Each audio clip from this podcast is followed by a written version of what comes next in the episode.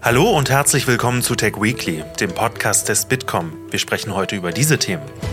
Kabinettsklausur in Meseberg. Was hat die Regierung in Sachen Digitalisierung auf den Weg gebracht? Man kann in Summe sagen, dass die Datenstrategie so eine Art aktualisiertes Pflichtenheft ist, denn fast alles, was da drin steht, äh, ist anderswo schon enthalten. Fabian Zacharias, Leiter für Public Affairs bei Bitkom, ordnet die Beschlüsse ein und gibt einen Ausblick aufs zweite politische Halbjahr 2023.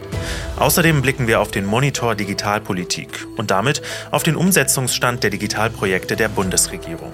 Und laut einer aktuellen Studie der Internationalen Arbeitsorganisation soll künstliche Intelligenz keine Jobs vernichten, sondern nur ergänzen.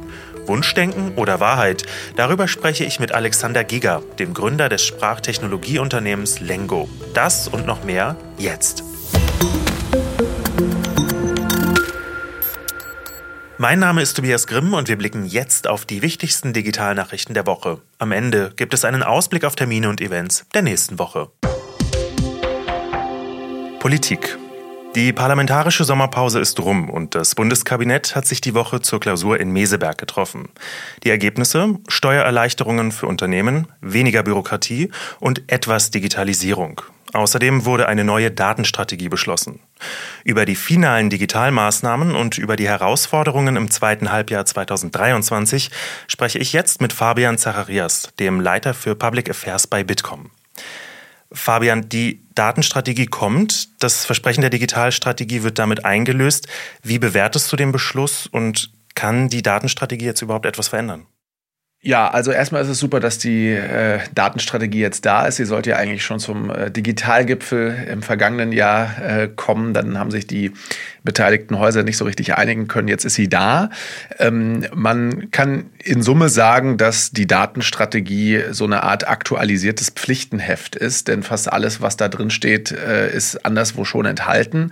Ähm, was aber sehr gut ist, ist, dass eine klare Roadmap äh, enthalten ist. Und ähm, da hat man vielleicht jetzt bei diesem einen Projekt, ähm, das ja in der Digitalstrategie auch erwähnt ist, vielleicht so ein bisschen aus den Erfahrungen bei der Digitalstrategie selbst gelernt. Man hat nämlich sozusagen ganz klare Zeithorizonte formuliert für die einzelnen Maßnahmen äh, aus der Datenstrategie. Das ist, das ist super, das ist ein wichtiger Punkt. Ein zweiter wichtiger Punkt ist, dass ähm, insgesamt der ganze Duktus der Datenstrategie und auch der Kommunikation drumherum ähm, sehr chancenorientiert ist beim Thema Datennutzung. Und das ist schon ein bisschen, ähm, naja, man könnte sagen, ein Paradigmenwechsel. Es sind in Meseberg auch ähm, zehn Punkte für den Wirtschaftsstandort beschlossen worden. Und ähm, darin heißt es, dass man die Rahmenbedingungen für die Datennutzung und den Datenzugang eben auch mit Hilfe dieser Datenstrategie verbessern will, auch gegenüber dem Datenschutz. Und dieses Austarieren zwischen Datennutzung, Datenverfügbarkeit und Datenschutz ist super wichtig, ist etwas, das wir als Bitkom auch immer wieder anmerken, dass das wirklich in eine Balance kommen muss, ähm, weil es hier und da dann doch gerade auch in Deutschland immer wieder Beispiele gibt dafür, wie zumindest die Umsetzung des Datenschutzes auch Innovationsprozesse verhindert, verlangsamt. Du sagst es gerade, da kommt so ein bisschen Bewegung ins Thema Datenpolitik. Bewegung soll ja auch beim Thema künstliche Intelligenz reinkommen. Vom Forschungsministerium, da gibt es diesen KI-Aktionsplan, der wurde zumindest angekündigt. Deutschland will da vorne mitspielen, was KI anbetrifft. Gibt es jetzt irgendwelche neuen Beschlüsse aus Meseberg? Ja, das ist im Moment so ein bisschen unklar. Ähm, es gibt äh, ein dreiseitiges Papier aus dem zuständigen Ministerium, so eine Executive Summary, ähm, im Grunde genommen mit äh, drei Punkten im Wesentlichen. Äh, mehr KI in die Praxis bringen, ähm, KI europäisch denken. Es gibt ja die Verhandlungen zum europäischen KI-Gesetz, zum AI-Act auf, auf Brüsseler Ebene und die Dialogprozesse mit den Stakeholdern, also mit den Ressorts, mit den Ländern zum Thema KI weiter vorantreiben. das ist alles recht vage oder teilweise auch ein bisschen kleinteilig. Ähm, und mehr gibt es aber zu diesem äh, Aktionsplan bisher gar nicht. Deswegen kann man dazu jetzt eigentlich gar nicht so wahnsinnig viel sagen. Was gut ist, ist, dass die Bundesregierung sich sehr intensiv mit KI auseinandergesetzt hat in Meseberg. Und ich glaube, uns auch so ein bisschen so ein Mindset-Shift, äh, ist jetzt ein bisschen denglisch, aber so ein Mindset-Shift, eine, eine, andere Herangehensweise, ähm, eine, die eher chancenorientiert ist, wie eben auch beim Thema Daten, sehr helfen würde, um bei diesem Thema voranzukommen. Und grundsätzlich kann man natürlich sagen, wenn wir bei der Datennutzung vorankommen, hilft uns das beim Thema KI. Nun ist Meseberg ja auch immer so ein bisschen der Auftakt für das zweite politische Halbjahr 2023. Aus deiner Sicht, welche Digitalthemen liegen jetzt auf dem Tisch der Ampel und wo müssen die noch mal so ein bisschen aufs Gaspedal drücken? Also es gibt eine Reihe von Digitalthemen, die auf dem Tisch liegen. Ich glaube, ganz äh, grundsätzlich insgesamt muss man sagen, dass ähm, wieder mehr Priorität auf das Digitale gelegt werden muss. Ähm, äh, der Monitor Digitalpolitik, den wir veröffentlicht haben, zeigt ja auch, dass es äh, ein paar Themen gibt, die einfach noch gar nicht angefasst worden sind. Da gehören so Dinge dazu wie der Digitalpakt 2.0, wo es um die Digitalisierung unserer Schulen geht, eine Anschlussfinanzierung zu schaffen für den auslaufenden äh, Digitalpakt. Da gehört sowas dazu wie das Digitalbudget, das es aus unserer Sicht braucht, um ähm, Projekte aus der Digitalstrategie auch zu beschleunigen. Das sind Dinge, die sind noch gar nicht angefasst worden. Da hakt es, da muss eigentlich die Bundesregierung jetzt ähm, sozusagen in diesen großen Topf äh, der, der Maßnahmen, die noch nicht angefasst worden sind, greifen und beherzt äh, sozusagen Maßnahmen rausziehen und loslegen, damit das bis zur nächsten Wahl noch äh, über die ähm, Rampe geschoben werden kann, sozusagen. Wir haben ja jetzt Halbzeit quasi. Wir haben vor zwei Jahren gewählt und wir werden in zwei Jahren wieder wählen. Und dann gibt es natürlich Dinge, die jetzt schon unterwegs sind, ähm, äh, wo wir uns natürlich auch eine entsprechende äh, Geschwindigkeit wünschen. Operativ vor allem das Thema digitale Identitäten. Das muss einfach, da muss viel mehr Zug rein. Ähm, und wir haben auch ähm, Gesetze, die jetzt im parlamentarischen Verfahren sind. Äh, das Onlinezugangsgesetz 2.0, ähm, äh, das Netzausbaubeschleunigungsgesetz, wo es um das Thema Infrastruktur geht. Das sind alles so Dinge, wo ich sagen würde, wenn da wir zügig zu finalen Beschlüssen kommen, ist das super und das ist jetzt die Aufgabe im zweiten Halbjahr. Klingt also für mich so, als ob die Bundesregierung da durchaus mal ein bisschen aufs Gaspedal drücken könnte. Ein bisschen Beschleunigung bei den ganzen Themen wäre wichtig. Fabian, vielen Dank für deine Einschätzungen. Gerne, Tobias.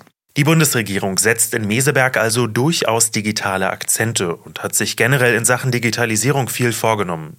Insgesamt sind 334 Digitalprojekte geplant.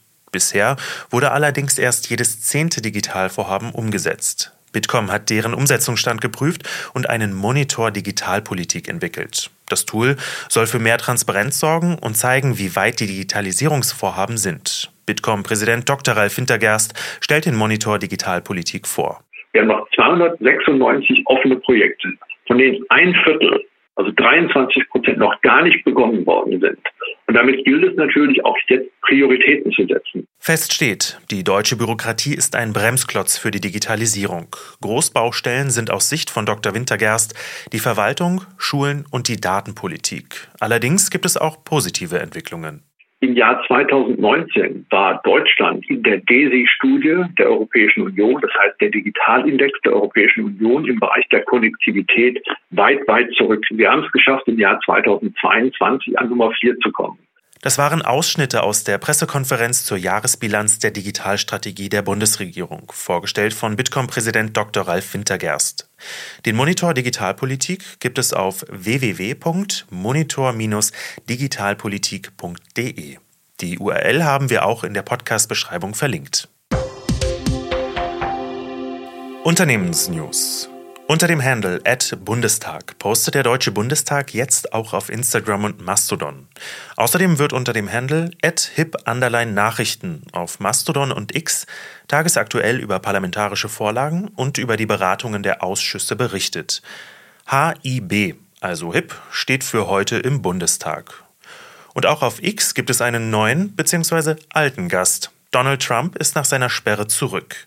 Anfang 2021 wurde sein Account ja gesperrt, weil er Sympathien für den Sturm aufs Kapitol in Washington bekundete und mehrfach zur Gewalt aufrief. Die Sperrung des Accounts hat Elon Musk nach seiner Twitter-Übernahme als Fehler bezeichnet und bereits Ende letzten Jahres rückgängig gemacht. Genutzt hat Trump die alte, neue Freiheit bisher nicht. Jetzt aber schon. Der erste Tweet, sein Mugshot, kombiniert mit dem Spruch Niemals aufgeben und einem Verweis auf seine Kampagnenwebseite für die Präsidentschaftswahl 2024. Über 87 Millionen Menschen folgen dem Ex-Präsidenten auf X. Und passend dazu erlaubt Elon Musk nach fast vier Jahren wieder Werbung mit politischen Inhalten auf X. Er begründet das mit Meinungsfreiheit. Für die bezahlte Verbreitung politischer Botschaften sollen allerdings besondere Regeln gelten.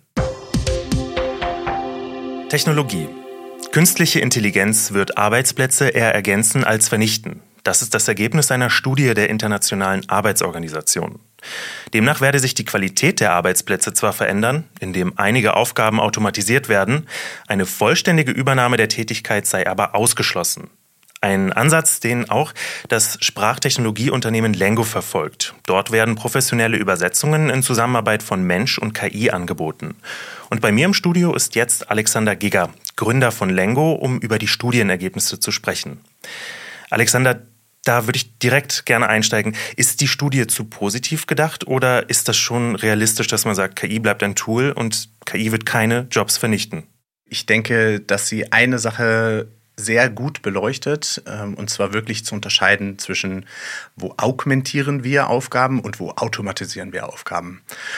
Und wenn wir uns das Spektrum angucken, das ein Individuum heute im Arbeitsumfeld zu leisten hat, dann denke ich, kommt die Studie zu einem richtigen Schluss, dass es äh, sehr unrealistisch ist, dass die komplette Arbeit eines Individuums voll automatisiert wird. Und insofern äh, Teile werden automatisiert, viel wird augmentiert und für das Individuum bedeutet das ähm, eine Mischung. Ich glaube, wo die Studie etwas kurz greift, ist, sich den größeren Kontext anzuschauen. Weil wenn ich ein Unternehmen bin und 100 oder 200 Leute beschäftige, die eine sehr gleiche Aufgabe haben und alle diese Leute 20 Prozent schneller machen kann, dann haben wir ja eine ganz einfache Rechnung, vermeintlich, weil dann kann ich 20 Prozent des Personals sparen.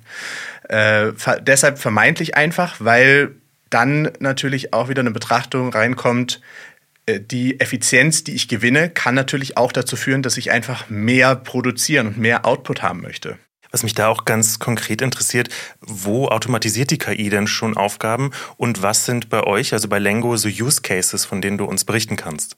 Seit über fünf Jahren arbeiten wir mit großen Sprachmodellen und das Schöne ist eben nicht nur äh, im Labor, sondern mit dem Kunden und operationalisieren diese Modelle auch.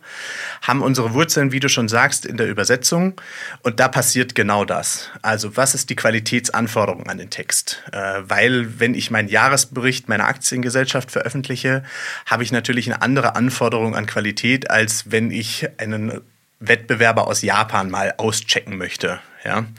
Äh, und so entsteht dort genau dieses Spannungsfeld zwischen ähm, Augmentierung, wo KI hilft, Sachen schneller auf die Qualität zu bekommen. Manchmal reicht die Qualität zur Vollautomatisierung. Ähm, und diese Erfahrungen nehmen wir jetzt mit in die ganze Welt, die große Welt der Sprachmodelle und sehen das auch in unseren anderen Use Cases, wo es um Knowledge Discovery geht, Transkription geht, Texte generieren, nicht nur übersetzen geht, wo genau immer die Frage ist, was ist am Ende der Anspruch oder die Anforderung an das Endprodukt ähm, und können wir das vollautomatisiert erreichen oder augmentieren ähm, mit Spezialisten ähm, und so gibt es beides, ja. Ja, sehr spannend. Eine Sache, die ich auch in der Studie sehr spannend fand, ähm, die warnt vor stark geschlechterspezifischen Auswirkungen, etwa bei der Büroarbeit, weil da wohl extrem viel automatisiert werden könnte. Und das wiederum würde dann die Beschäftigung von Frauen betreffen, weil die im Moment noch in diesem Bereich halt überrepräsentiert sind. Andere Jobs, die jetzt mit Männern hauptsächlich oder dominant vielleicht irgendwie ausgeübt werden, da ist das wiederum anders. Kann man denn irgendwie sagen, die KI soll ja eigentlich wirklich unterstützen und ergänzen, wie du gerade sagst, ähm, aber nicht diesen Gender Gap befeuern. Wie kann man da denn so ein bisschen entgegenwirken, vielleicht als Unternehmen? Am Ende des Tages automatisieren wir, vielleicht nicht immer mit einem Grad von 100 Prozent, aber Arbeit mit Sprache. Äh, und es ist aber einfach so, dass das Thema, dass Frauen und Männer sich verschiedene Berufsfelder suchen, sei es wegen Erwartungen, Chancen in der Ausbildung, sozialen Erwartungen, all diesen Sachen, ähm, ist am Ende des Tages nicht wirklich ein KI-Problem, sondern ein gesellschaftliches Problem. Äh, insofern finde ich das äh, sehr bedauerlich, dass künstliche Intelligenz dieses Gender Gap jetzt wieder befeuert. Aber es zeigt, denke ich, nur umso, wie wichtig es ist, dass wir das schließen äh, und das unterliegende Problem lösen. Sehr spannend auf jeden Fall, Alex. Vielen Dank für deine Einschätzungen und äh, danke auch, dass du uns über die Use Cases bei euch bei Lengo ein bisschen aufgeklärt hast. Der Terminkalender. Wir schauen auf die nächste Woche. Der Ausblick auf Kalenderwoche 36. Es ist die erste Sitzungswoche nach der Sommerpause im Bundestag. Direkt vom 4. bis 8. September steht die erste Beratung zum Haushaltsentwurf der Bundesregierung durch das Parlament auf der Agenda.